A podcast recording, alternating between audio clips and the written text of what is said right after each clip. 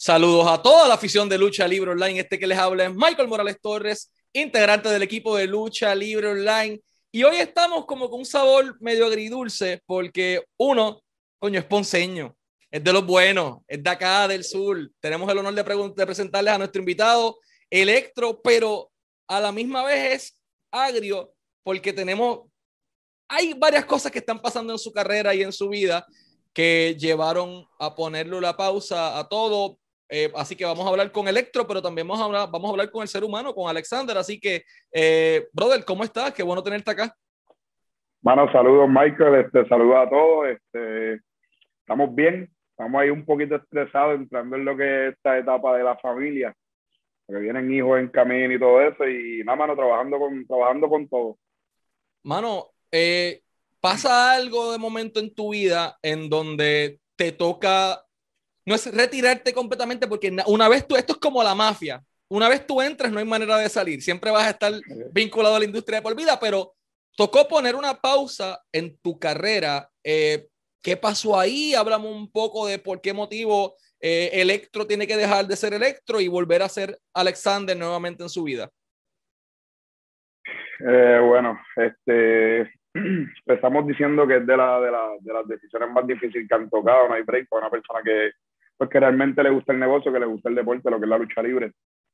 Este, yo diría que como todo luchador, o pues la mayoría siempre trata de que la lucha libre pues sea su trabajo principal, que sea lo que realmente le dé sustento, porque es lo que es lo que realmente a uno le, le gusta hacer.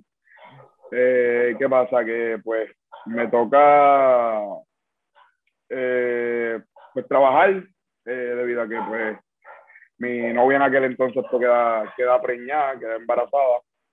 Este. Hombre, ¿se escucha?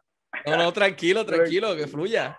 No, no, no, no, pero no, escucha, escucha el perrito. Sí, pero puede ladrar, eso es lo de menos. Ah, pues dale, está bien, está bien. Que de pues hecho, mano, felicidades, vas a ser papá, eh, felicidades a ti, a la doña en esta decisión, pero mala mía por la interrupción, puedes continuar. No, sí, tranquilo, eso es parte de, estamos aquí. Este, la mano llega eso de, de, después de que mi novia queda preñada, que dicho sea de paso, yo tenía ya eh, pautado para mudarme a Florida eh, en enero, era si no me equivoco, era un enero 19, un enero 17 por ahí, para seguir con lo de la lucha, porque la realidad es que en Puerto Rico una persona que quisiera vivir de la lucha, pues no, no, en Puerto Rico no se puede. Este, y pues yo quería moverme allá, pues para seguir con mis sueños, seguir con lo que yo quisiera que fuera mi trabajo. Pero ¿qué pasa? Que días antes de que, de que se suceda, pues sale la noticia. sale esa noticia de que vamos a ser papás. Y pues esos planes ya empezando desde ahí, pues ya esos planes de mudarme para allá, para Florida, quedaron en stand-by. Eh, me tocó buscar un trabajo de mayor sustento porque el trabajo que, yo tenía, pues no, no, realmente no daba, no daba. Eh, busco un trabajo de mayor, mayor dinero, por decirlo así, un trabajo que también requería eh, más tiempo en el trabajo. Pues ya yo empiezo por primera vez en el trabajo lo que son las 40 horas, que literalmente será vida de adulto, será levantarme, trabajar, regresar, dormir. Ya no me daba tiempo para más nada. O sea, bueno, sí me daba el tiempo, pero la realidad es que trabajando bajo el sol todo el día, o sea, uno llegaba cansado, llegaba aquí para después estar con, con mi esposa ya, dicho sea de paso.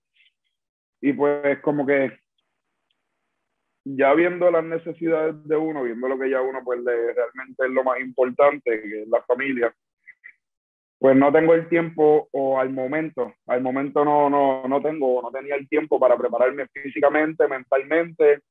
Y, mano, para volver a caer, eh, para volver a caer en tiempo luego de casi dos años fuera por lo que es la pandemia del COVID, pues como que ahí mismo pues hice una que otra y yo creo que hice como dos, dos apariciones en dos compañías y fuera de ahí pues tomé la decisión de que al momento lo que me toca es este, pues atender a mi esposa, bebé que viene en camino, ya casi son tres semanas para, para que nazca.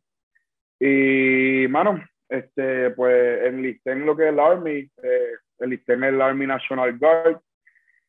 Realmente fue la Guardia Nacional, que como que era como uno dice, tiene mucho espacio y qué sé yo, pero son contratos. el contrato que me tocan son ocho años. Este, la cual lo hice por los beneficios de la familia, eso tiene unos ciertos beneficios, eh, pues son muchas cositas más allá en el que yo no estaba 100% seguro de que tenía que hacerlo, pero por mi familia, los beneficios, eh, como dije anteriormente, unas cositas que yo solo sé que no iba a poder darles, pues tomé la decisión de coger ese camino por el momento y ponerle una pausa a lo que es la lucha libre profesional. Llega el momento en que toda persona dentro de la industria toca hacerlo y en tu caso es por el bienestar de tu familia. Tu doña te respaldó en la decisión, ella quería que siguieras luchando, eh, tu familia qué pensó al respecto, tus viejos. Bueno, eh, mi familia súper feliz. A ellos nunca les gustó la lucha. No, se dio tan feliz por eso, nunca le, le, por lo menos mi viejo, que en paz descanse, este, pues él me motivaba, él siempre me decía, o sea, él siempre me decía cosas buenas y a la vez me decía como que me tiraba, me tiraba, como que cosas malas para que yo, para que yo le metiera más. O sea, tiraba sus chistes y qué sé yo, y por lo menos él, de parte de él, nunca, nunca hubo problemas. De lo que son mi abuela y todo eso, mami y todo eso, pues ellas siempre estaban con, con que, ay, deja eso ya, ay, se me va a lastimar, ay, esto, ay, lo otro. Y pues ya por esa parte, pues ellos también. Ya en lo personal, mi esposa, pues siempre me ha apoyado en todo, en todo lo que, lo que yo sé, pues todo lo que me llega a la mente ahora mismo, ella siempre me ha apoyado. Este, pero la única palabra es, tranquilo, tú vas a volver. Ya haces todo. Electro va a volver en algún momento, esto es parte de por el momento, pero yo sé que tú vas a volver. En realidad ella piensa eso, pero yo ahora mismo por la mente, esto no, no, no, no, no me va a pasar, no me va a pasar. Nosotros tenemos acá un compañero, Rey Peñolano, de hecho, que nunca había hecho nada de lucha en su vida y se enlistó, está bajo el Army y está en Corea del Sur. Ahora es campeón en pareja allá, al otro lado del mundo. Así que quién sabe eh, qué planes tiene el destino para ti. Si de momento toca mudarse fuera de Puerto Rico, te mandan a Alemania, te mandan a cualquier lado. Digo, tú estás en la Guardia Nacional, que por lo general para quedarse aquí, pero muchas veces piden transfer para otros lugares. Así que hay que ver qué planes tiene el destino para ti. Yo estoy seguro que esto no va a ser la última vez que vamos a verte en un cuadrilátero ni la última vez que vamos a estar hablando contigo de lucha libre. Así que todo, todo en su debido momento. Ahora la prioridad es la familia. Vamos a, echarle un vistazo a lo que fue tu carrera en la industria, que es una bastante atípica, porque un chamaquito de Ponce, por ahí entrando, viendo la lucha de, en el TUC, en Ponce y en los diferentes lugares, eh, ¿cómo rayos ingresa a esta industria sin, y encima entra a la industria sin ningún entrenador, sin ningún entrenamiento previo? O sea, háblame un poquito de cómo rayos comenzaste y empataste las cosas para poder meterte un ring por primera vez. Bueno, este, la lucha libre de pequeño, como todo, siempre hay un familiar que era, que siempre que metido a todos los shows, como que eso era todos los fines de semana, ponía el Canal 4, etcétera, ponía la lucha, eh, pues por lo menos fue mi papá, mi familia por parte de padre. Este, papi siempre me llevaba la, a la, las carteleras a las que él podía, ir, pues él me llevaba. Este, pero ahí entra mi familia, que es el hermano de mi tío, tenía dos hijos que eran luchadores ya. Eh, de ellos era, se llamaba Jayce Ocasio, eh, pues él militó un poquito, él como que tuvo ya en la IW en sus finales, pues él comenzó como que a estar ahí, pero yo siempre lo iba a ver a las canchas de, de barrio y a la independiente. Siempre me gustaba ir a verlo y siempre me gustaba ir a verlo. Y un día que tenía una red social, o sea, tenía una red social que mi amistad solamente era luchadores, yo solamente buscaba luchador y era todo era de lucha. Y me da con hacer acercamiento, eh, recuerdo que de los primeros fue de Man, Manson, cuando estaba en WLC, que él, era, él es de Ponce también. Ese acercamiento de que yo quería este, ser luchador y pues él fue el primero que me dijo que no podía porque no tenía las facilidades para poder enseñarme lo que él sabía me sigo moviendo y me sigo moviendo y encuentro a Bolo de Red que tenía una, un ring en una casa y pues me dijeron, él es el indicado. Pues, ¿qué pasa? Voy para allá, estuve como una semana o dos, en cuestión pues aprendiendo cositas básicas como de, o sea, para evitar muchas lastimaduras, cosas, cosas principales, lo que, se, lo que se enseña al principio cuando uno va a ser luchador, pero ya mi familia empieza con el que no, con el que son un peligro, eh, etcétera, etcétera, pues me toca quitar. O sea, no hice nada, simplemente cogí una, una semana o dos de clase que hacer nada, o sea, nada, no hice nada, no aprendí nada, absolutamente nada.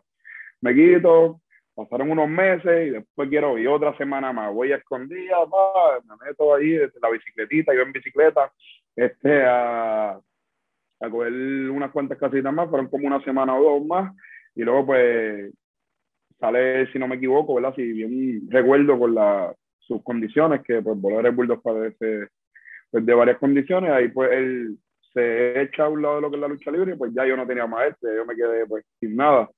Entonces si venimos a ver fue lo mismo, pues yo fue como que refrescar la memoria de lo que había aprendido en dos semanas y de nuevo pues tuvimos que quitarnos por X razón. Pasa el tiempo, llega un día en el que mi tío me dice, oye, mano, este, la compañía estamos puertos, o sea, estamos puertos y nos hace falta, sea, nos hace falta luchadores, nos hace falta, pues, nuevos talentos. ¿Tú crees que con lo que tú aprendiste tú puedas empezar a luchar?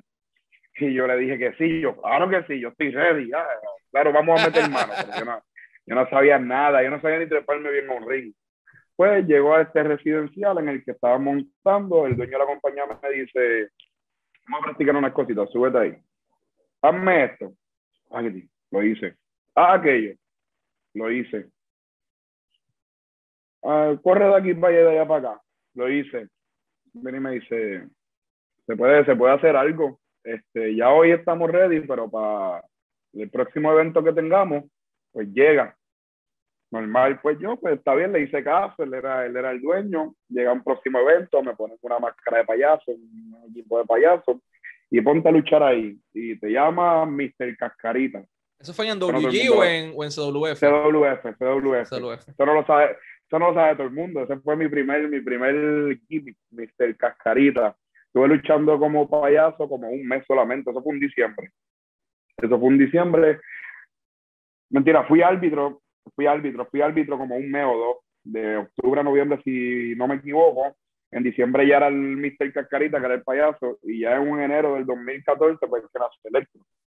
Yo no sabía nada de lucha, a mí nadie me enseñó lucha, lo que yo hacía era, me ponía a ver videos, mira, esto lo puedo hacer hoy, esto es lo que yo hago hoy. Este, y así fue como va, va creciendo la carrera de Electro. O sea, poquito a poco, cogiendo piso, haciendo las cosas como no son, porque así no es como se debe empezar un luchador profesional. Yo lo aprendí con el pasar del tiempo. Ya los dolores me vinieron bien rápido, las lastimaduras bien rápido, y ahí fue que Uno necesita, o sea, uno necesita meter mano para esto, uno necesita aprender eso. Pero por lo menos a mí me tocó aprender yo. Yo en cada cartelera aprendía más y aprendía más y venía gente, mira esto, que yo, mira, esto no me gustó, mejora esto. Y así sucesivamente hasta que llegamos a donde pudimos llegar aquí en Puerto Rico. Entonces, de este chamaquito que quería practicar lucha, que estuvo un ratito practicando con, con Jenny, con Rafa, que estuvo otro ratito practicando con Pyro allá en el Tuque, que estuvo un ratito practicando con Bolo. O sea, este picadillo de un lado, del otro, del otro y del otro, de momento alma la oportunidad y te trepas un ring. Mr. Cascarita fue el primer mes, pero después llega el momento de ponerte Electro Boy y te pones una máscara y comienzas a militar. Háblame de un poquito de esa fase. Yo te llegué a ver muchas veces en el tú que yo, chamaquito tiene algo, tiene algo distinto que no, no había visto. Le falta físico, es lo único que yo decía. Eh, ¿Cómo fue esa trayectoria y esa transición de, nuevamente, de Mr. Cascarita a Electro Boy?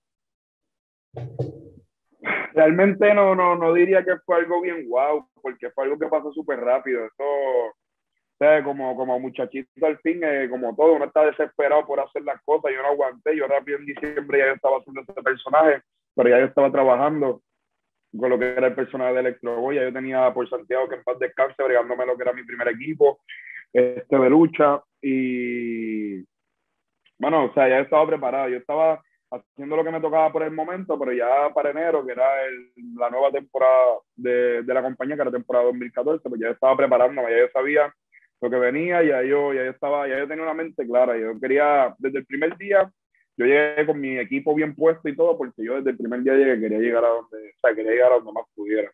Pues son cosas que por el momento le pusimos pausa, pero, o sea, quién sabe, quién sabe, yo solamente le digo que lo que fue la carrera, a mí me, a mí me encantó la, la carrera de Electro Boy, porque como que aprendí mucho, ¿sabes? No, no, ya cuando me tocó ser electro, que pues eh, electro solamente, pues ya hubo un cambio más profesional, pero la carrera de electro yo diría que fue lo que me, lo que me ayudó en cuestión de todo, profesional y personal, a hacer lo que yo pude hacer hoy día.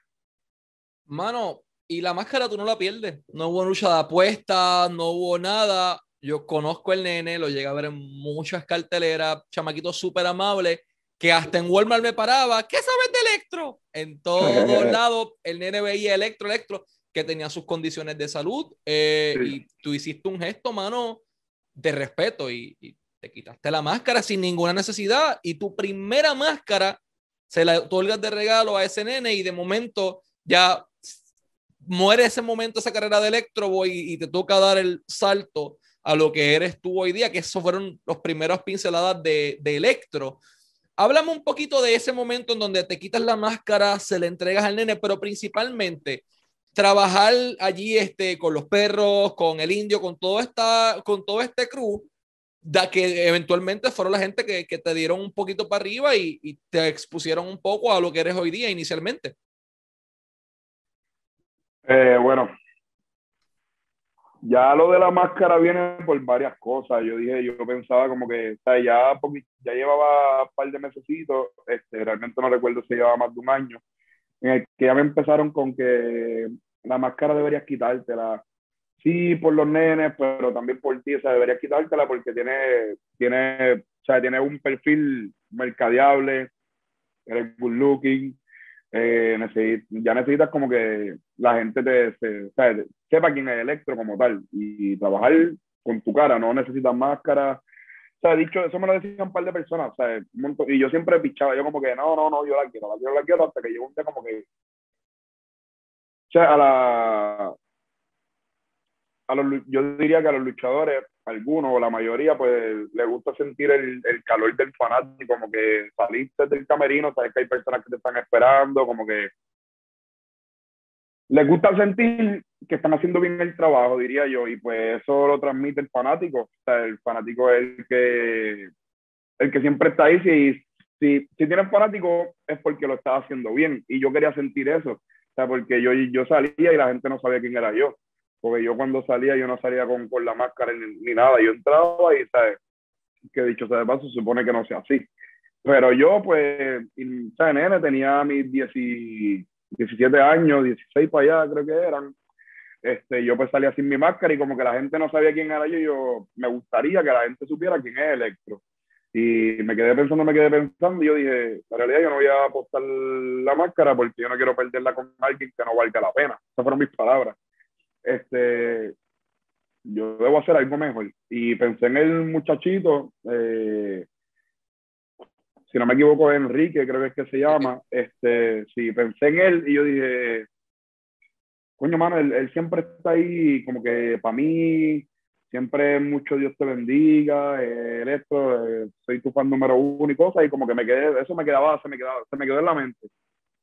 Y yo dije, bueno, yo creo que es la primera vez que, que era de las primeras veces que, que, que, mi esposa, cuando era mi novia, me iba a ver luchar también, mi cuñada, mi, mis mejores amigos y qué sé yo. Yo dije, como que yo creo que es hora de, hacer algo bueno, o sea, hacer un buen gesto.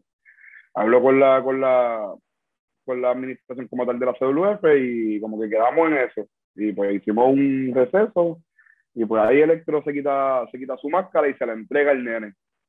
Este, algo de lo que a veces me arrepiento y a veces no. Porque me gusta a mí, me gustó la carrera de Electro sin la máscara, pero de vez en cuando me levanto y las miro y las digo como que me gustaría hacer una corrida con, lo que es con máscara, pero el gesto como tal de darse a ese nene, o sea, el fanático que siempre estuvo ahí, pues como que me tranquiliza.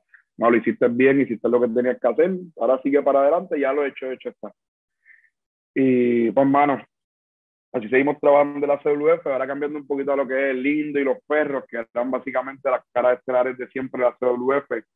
Ellos me ayudaron mucho a entender el negocio. O sea, los admiro, me llevo súper con ellos, pero como todo, tú sabes que siempre hay un, una persona encargada de la compañía que siempre él y él y él y él. Y todo soy yo y todo soy yo. Ajá.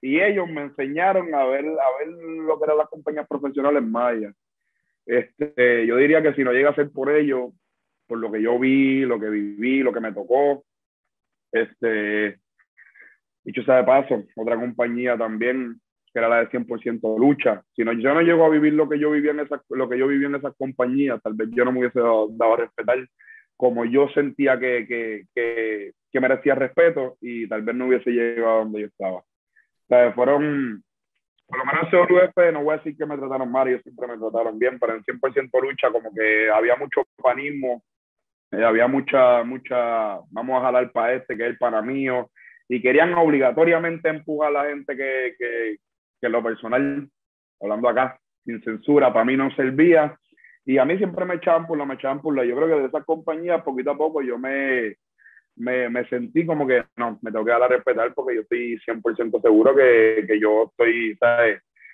Que yo le meto más que este, o sea, yo, le, yo estoy trabajando para algo chévere y no, y no, y no, y poquito a poco me di a respetar y digo que gracias a ellos es que yo pude llegar a, a, a, pues, a donde he podido, lo que he podido hacer en Puerto Rico. Y de hecho, toca entonces, de hecho, 100% lucha, a mí me encantaba el concepto, yo fui muchas veces, quedaba cerca que casa, el venue estaba bueno, las delicias, eh, fue la escuela para mucha gente, pero llega el momento entonces de que, ok, ya estos venues me están quedando bien pequeños y toca el momento de dar el próximo paso y escalar. ¿Cómo llegas a, la WWL? ¿Quién te contacta? ¿Dónde fue el primer evento donde participaste? ¿La primera lucha? Háblame un poquito de eso. Bueno, yo desde... yo siempre he hecho cosas que muchos luchadores, tal vez por gloria, tal vez por, por, por, por echarse el guillo, no sé cómo explicarme, como que no se atreven a acercarse a una persona para que les dé una oportunidad. Yo desde el primer día que yo me puse la máscara, aún estando verde, yo empecé a escribirle a, los más grandes, por decirlo así, mira, vi que tiene una compañía, me gustaría ser parte, enviaba videos y todo eso, y quedaba en nada muchas veces porque la realidad estaba verde, ¿sabes? No, no, había, no había por dónde, pero como que siempre estaba ahí, siempre estaba ahí, siempre estaba ahí, hasta que recuerdo que la primera vez que luché en WWE fue con Richard Negrin, que fue en los, en los TV tapings, si no me equivoco, bueno, no recuerdo. ¿En la Ambassador era? Ese era el de Canóvana. Los TV tapings que estaban para este Canóvana o los de Cataño, habían varios lugares, por eso te digo. No, anyways, no me acuerdo si eran en la Ambassador, era como un tipo de, era como un tipo de teatro pequeño que realmente no recuerdo. La cuestión fue que le envió el, los primeros mensajes se los envió a Richard Negrin personalmente por Facebook y él lo que me dijo es, ahí tela para cortar, ¿sabes? Ahí, ahí, tiene algo para hacer. Me damos un breakcito, este, nada, llegó un día random, como que me dijo, mira, sí, este, sube este día a tal hora, está allí. Me acuerdo que ese fue el día que el Invader llegó por primera vez, que par de capítulos brincaron por primera vez, ese fue el día de la llegada del cuervo, etcétera, etcétera, pues yo estuve ahí. Este, nada más, eso fue imprevisto, eso fue súper imprevisto. Llamé a un pana mío porque para el tiempo ya no tenía carro, yo creo que tenía 18 recién cumplido, no tenía carro. Llamé a un amigo mío, mira, llévame para allá, te digo subir, este, me pasó el pie y ah, coño, mano, qué bueno, vamos para allá. Pues nada, subimos ahí, luché una vez, después de ahí más nunca me llamaron. Eh, recuerdo que me habían dicho, ah, necesitamos que tenga un equipo así, un equipo así, un equipo así, pero yo tenía la mentalidad de como que no, eso no es así. Si tú quieres que, si tú quieres que yo tenga esto y esto y esto y esto, pues pienso que tú eres el que debe hacer que yo me vea así. Yo como que, o sea, si una, yo pensando, ya yo pensaba como que, ya yo ya estaba entrando un poquito en la gloria, pero no era de la gloria mala, era buena porque, o sea, era como que darme a respetar. No, si tú quieres que yo tenga ese equipo, yo pienso que tú eres el que debes darme ese equipo, porque ya son mi personaje, son un personaje que tú debes crear y que tú quieres crear, y así, pues poquito a poco, la cuestión fue que quedó en nada, quedó en nada. Pues de ahí sigo luchando por ahí eh, y pues llega el hombre de los Kirates Abad, que yo diría que es la persona que más me ha dado la mano.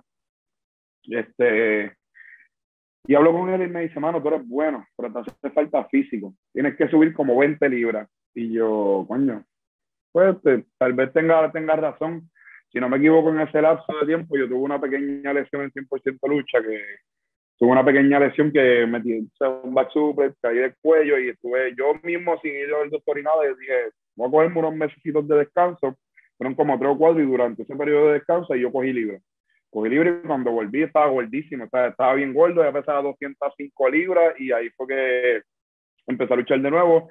Y ahí viene la noche de la evolución. Yo creo que era la noche de la evolución 2, si no me equivoco, la 2 o la 3. Guayanilla. Ya, este, sí, yo creo que sí, Guayanilla. Guayanilla. Y ahí y ahí Abad me estaba dando la oportunidad y él me dio la mano y ahí poquito a poco me empiezan a ver y pues me van viendo personas que en ese momento estaban en su top maybe aquí en Puerto Rico. Y de ahí suceden este como que más más bookings por decirlo así.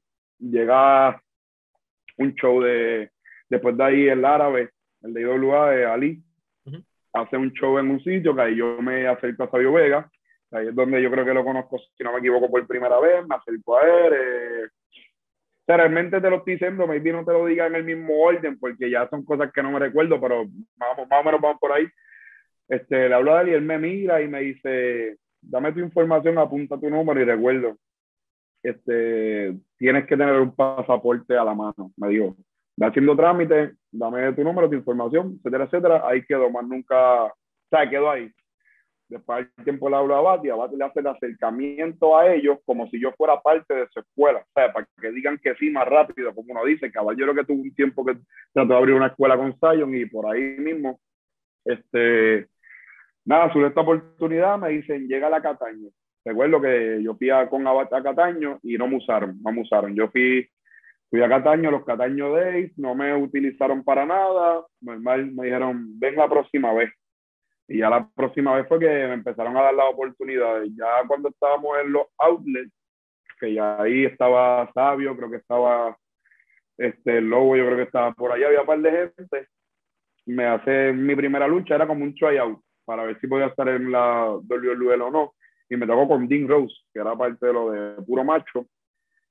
Ya desde ahí digo que resto de historia, ya yo luché ese día, todo bien. Eh, ahí ya Moody y Dennis van confiando en lo que es el talento de Electro poquito a poco, poquito a poco, poquito a poco, hasta que llega lo que es el grupo de puro macho. Y ahí tenían a Manny, y ahí tenían a Jaycee, Electro el que sigue. Y ellos van hablando conmigo, dándome la idea, y ya tú sabes lo que viene por ahí, de puro macho hasta que se llega a la IWA. Antes de eso ocurre algo y es un evento que en Puerto Rico marcó bastante, que es Misterio Manía, tributo al Mesías. Llegas al evento, eh, normal, participas en una batalla campala, estaba por ahí Robbie, que ahora Robert Strauss en WWE, había un par de gente envuelta en esa lucha, pero hay un momento en donde nadie lo esperaba, revive la IWA y quien sale a hacerle frente del otro lado es puro macho. O sea, tú estabas de momento, tú, tú, el chamaquito que creció tal vez viendo lo que estaba ahí en Ponce haciendo cinco loqueras, ya estaba fronteándole a Shane the Glamour Boy, estaba fronteándole a Denny, a Sabio, a todo ese corillo Háblame de, de, ese evento y de ese momento específicamente. ¿Qué pasa por tu mente cuando tú dices, anda, para el carajo, yo tengo a Shane al frente? Bueno, yo diría, yo diría que con talentos que sean mundiales y al igual locales, Misterio Manía para mí yo creo que fue el primer evento grande, grande, grande en el que yo estuve. Que dicho sea de paso, si no me equivoco, las gracias te las tengo que dar a ti, que fuiste uno de los que me, me ayudó a hacer yo creo que fuiste uno de los que me ayudó a ser parte de ese evento. Este, mano, fue, es que fue doble emoción, porque yo sentí que en el ring en la batalla campar estaba Electro y después a rato entra puro macho a hacerle el, el careo contra los de IWA. Yo diría que eso fue una de las una de las mejores experiencias que he tenido, bastante nervioso que estaba. Este, y de ahí pues Mano, ¿qué te puedo decir? Como que ahí yo todavía no captaba que yo estaba haciendo careo, que ya yo iba para la IWA, compañía que era la compañía que yo veía de chiquito, siempre fui fanático full de la IWA. Este, como que wow, poquito a poco estoy viendo frutos de, de mi trabajo y ¿sabes? yo estaba allí, pero a la vez no estaba allí, porque mi mente estaba como que todavía no lo creía, estaba ansioso, loco por, por ya dejarme ver y, mano, ahí comenzó lo que fue IWA y yo diría que en IWA fue que, que verdaderamente Electro se convirtió en un profesional. Yo diría que esos principios de IWA Electro, pues, aprendió mucho, aprendió mucho. Hay mucha controversia referente a ese tour del regreso de IWA. Ya todo el mundo sabe qué pasó y qué dejó de pasar. Vamos al ser humano que de momento tiene a Mr. Big a Ricky, a Polo, estás todo un sábado y que de momento 1, 2, 3, nuevo, robadito el pin, nuevo campeón mundial de IWA, a la parte de abajo sale, Hugo te hace una entrevista, baja al backstage, Jairo te toma alguna foto, pero te toca montarte en el carro y jalarte un viaje para Ponce con el título al lado. ¿Qué rayos pasaba por tu mente viendo el título que tuvo gente como Shane, Ricky, Apolo, Sabio, Bison, esto, tanta gente que tocó la industria, tocó ese título. ¿Qué pasó por tu mente cuando lo ganaste? Pero principalmente en ese viaje de camino para la casa, porque no, la realidad es que no, no tuviste una celebración. Yo estuve allí. Hay gente, va, champaña, 80 madres, te levantamos en hombro. Una cosa es en el ring, cuando llegas al backstage por la hora, no hay casi nadie, no hay comida, no hay nada para celebrar y te toca jalarte el viaje solo. Háblame de eso. Bueno, este, yo diría que fue una experiencia buenísima, ¿sabes? la mejor experiencia que yo he tenido, como diría que también una experiencia media mala. No, ¿cómo te puedo explicar eso? Sin ir más allá. Bueno, ya, ya todos saben, ya hubo hace poco una entrevista entre Apolo, Ricky Bandera, eh, pues que ellos decían que no era mi debido momento. Yo diría que, yo diría que esa, por esa parte fue como que me bajaron los ánimos. Ya no era la misma, el, el mismo ánimo. Eh, ya cuando yo conté uno, cuando el árbitro contó uno, dos y tres, ya yo, coño, sí el campeón, pero pasó esto y esto y esto. O sea, yo no tenía ¿cómo te digo? Al momento de yo ser el campeón, de que el árbitro contó, contó uno, dos y tres, la, mi emoción no fue, no fue, no fue tan grande como, como cuando, como antes de ser campeón. O sea, porque pasan tantas cosas, hay mucha gente como que quiere meter el pie por, por su, sus debidas razones o simplemente porque ellos se tuvieron que, que pues perdonando la expresión, se tuvieron que joder un poco más para llegar ahí. Y, mano, eh, o sea, no hubo celebración, no hubo celebración como tú dices, por lo menos como normalmente o antes solían hacer. Maybe porque yo creo que muchas personas no querían ver eso que sucedió esa noche. O sea, ellos no querían verlo o no se lo esperaban. Muchas personas querían seguir con la, con la, con la magia de los tiempos de antes, con el ver lo mismo. Y por lo menos cogí el campeonato y gané, hubo una entrevista que para mí eso también fue wow, eso fue de lo más guay. Ya tan pronto yo me hubo una entrevista, yo digo, coño, primera vez que hubo una entrevista así, saliendo de ring, o sea, era la primera vez que me entrevistaba de lleno como tal. Ya yo estaba nervioso, ya las palabras no me salían, no dije mucho, dije como, dije como un pequeño slogan, por decirlo así, y seguimos por ahí porque no me salían las palabras. Eh, lo que me, lo que me, me puso durito fue, o sea, ya no había nadie, no había comido, ya todo el mundo se había ido.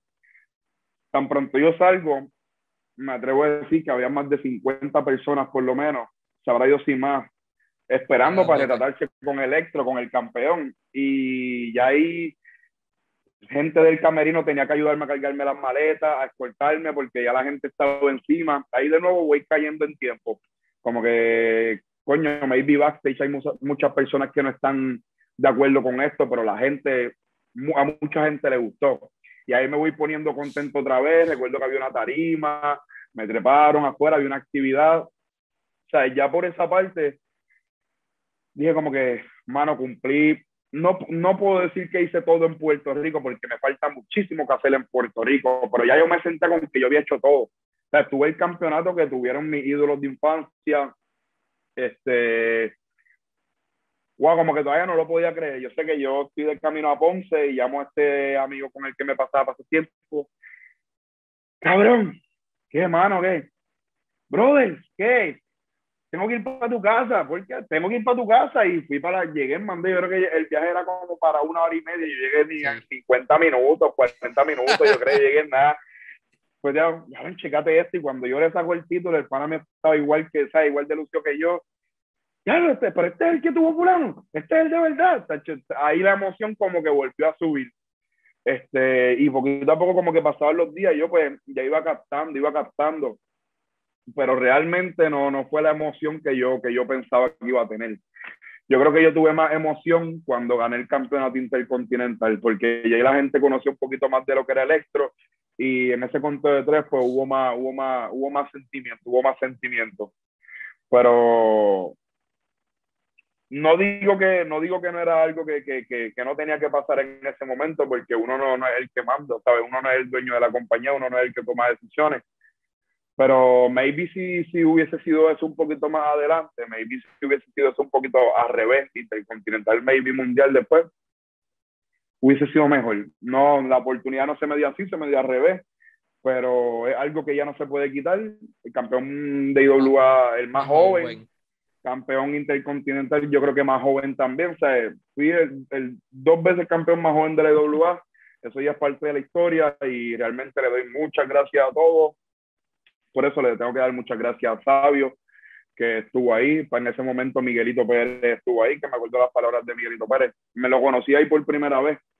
No te conozco, pero eres un caballo. O sea, sigue para adelante. O sea, fueron, me dieron un par de alientos que pues me ayudaron a seguir trabajando fuerte y aguantando los golpes que me tocaban en el camino, porque eso era el principio, todavía me faltaba mucho más.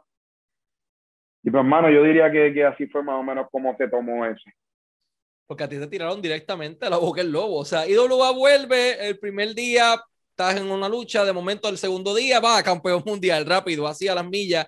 Y hay mucha gente que no le gustó, hay mucha gente que sí. Sí recuerdo que tuvimos que ayudarte a llegar al carro porque todo el mundo ya te tiró encima, mano. Había un montón de fanáticos que estuvieron pendientes.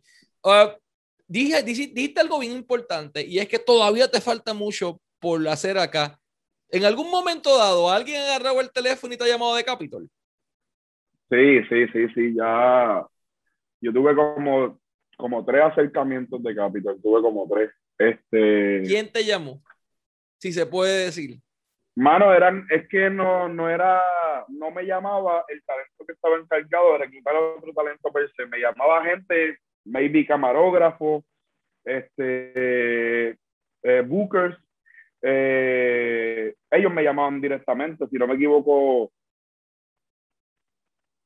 Wow. Yo creo que da, creo que hay un David, si no me equivoco, que es, pues él fue uno de los que me hizo el acercamiento, este, pero a la vez que se hablaba de, de, de, de dinero, ahí se quedaba. este, yo era campeón mundial de IWA, tan pronto fui campeón mundial de IWA, ahí rápido me llamaron y me querían para su compañía y, mano, realmente no recuerdo si fue David en ese momento en el que me llamó, si fue otra persona, pero, ah, que tú eres el campeón de IWA, ah, no lo sabía. Ah, o sea, me vinieron con, me vinieron como que con, con, con chistecitos ahí y, ¿sabes? Porque yo sé que ellos sabían, yo sé que maybe alguien sabía. No te puedo decir, ah, todo el mundo sabía, no, pero yo sé que al menos sé que el que me llamó sabía. ¿Qué tú estás haciendo en Igua? ¿Qué de esto? Ah, tú eres el campeón, no sabía eso, mano, es que te queremos para acá y quedó en nada, porque yo creo que pasó un tiempo ellos me querían para pa, ayudar a nuevos, para ayudar a nuevos talentos. Y hacer trabajo, sí, sí, para sí, hacer un trabajo, por no querer decirlo así. Y yo no me sentía que yo estaba así, yo me sentía que yo iba a comerme el mundo, si iba para allá era para yo seguir metiendo mano, porque estaba en mi pick en todo, estaba en mi pick en físico, en mentalidad, en todo, y como que no. Pasa el tiempo y me siguen llamando, me siguen llamando. Me llamaron, en total yo creo que tuve tres acercamientos. Yo creo que el último, el que me ayudó, no recuerdo si fue Zion, RT1, este, Félix, no sé, no recuerdo si fue yo sé que si no me equivoco habían hablado con Eddie y con, y con Gilbert. Este, y ambos dijeron como que el muchacho, talento increíble, quizás vale el dinero que pide, quizás vale mucho más, pero por el momento no tenemos para darse. Y de ahí, mano, de ahí quedó, quedó, de ahí quedó lo, quedó lo último. De ahí más nunca se volvió a tocar el tema. Yo seguí en IWA, después cambié de nuevo para la liga y eso, y más nunca como que, como que tocamos esa conversación. Entonces, última pregunta, pero no menos importante, primero que todo agradecerte por, por tu tiempo. Eh, sabemos que estás arrollado entre el trabajo, el, nacimiento del bebé, la doña, todo este cambio. Hay para, hay par de cosas, sí. Así que de verdad te agradecemos. Último, pero no menos importante, cuando das para atrás, obviamente dices que sientes que todavía te faltan cosas, pero cuando das para atrás y miras a tu carrera hoy, que ya técnicamente enganchamos las botas por un tiempo indeterminado, ¿Te sientes contento con lo que has hecho en la industria? ¿Te sientes eh, satisfecho? ¿Te sientes realizado? Me siento bien, me siento bien eh, porque, ¿sabes? Eh, voy a muchos sitios y aún así que literalmente no me parezco a nada el que era el campeón mundial de WA. Mira, puse espejuelo, no tengo pelo largo, no tengo nada, estoy flaquito, no hay nada. O sea, siempre voy a los sitios y siempre hay alguien, tú eres electro, ¿verdad? Siempre hay alguien que, ya, lo mano, me alegra verte, ah, fanático tuyo, ¿sabes? Siempre, como que siempre a cualquier sitio que voy, siempre me encuentro a un fanático y como que eso me llena, porque, ¿sabes? Sé que, sé que, que, que algo hice bien, sé que hice algo bien. ¿Sabes? Me, me... Ah, importante, antes de que se acabe esto, tengo que agradecerle mucho a Moody y a Denny, porque si no llega a ser por la confianza que me dieron Moody y Denny, yo no fuera el electro que, que, que fui. Sea, lo que he hecho, no, no, sí 100% seguro que no, que no iba a quedar igual.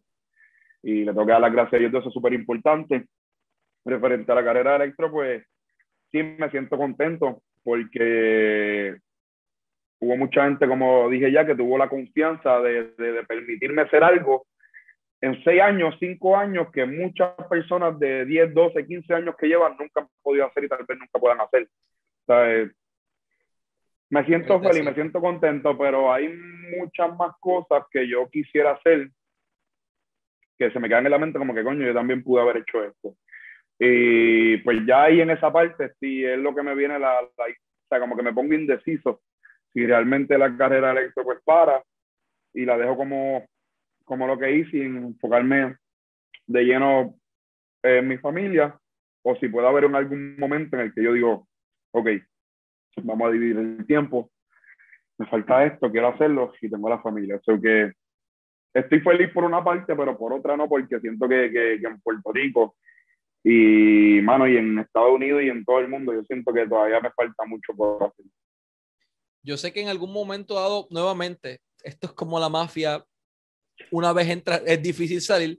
Eh, estoy seguro que esto será una pausa temporal en lo que puedes nuevamente ponerte de pie, lanzar tus golpes nuevamente, organizarte con tu familia, pero yo estoy seguro, brother, de que te vamos a tener de regreso tarde o temprano, así que siempre augurándote mucho éxito, tanto en tu carrera como en tu vida personal. Uh, muchas bendiciones para ti, para la familia con el bebé en camino, con la doña, con todos estos cambios que de momento tuviste en los últimos dos años, año y medio de cantazo. No, Pero muchas gracias por todo, Electro. Alexander, un honor haberte tenido como nuestro invitado.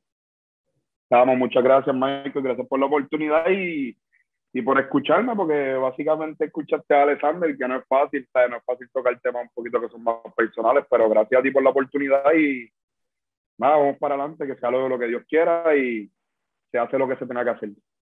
Y así nos despedimos. Este fue Alexander Ocasio Electro para muchas personas, pero vimos el ser humano, que no es muy común eh, tener la oportunidad de verlo, y Michael Morales Torres para Lucha Libre Online, la marca número uno de Pro Wrestling y Combat Sports en español.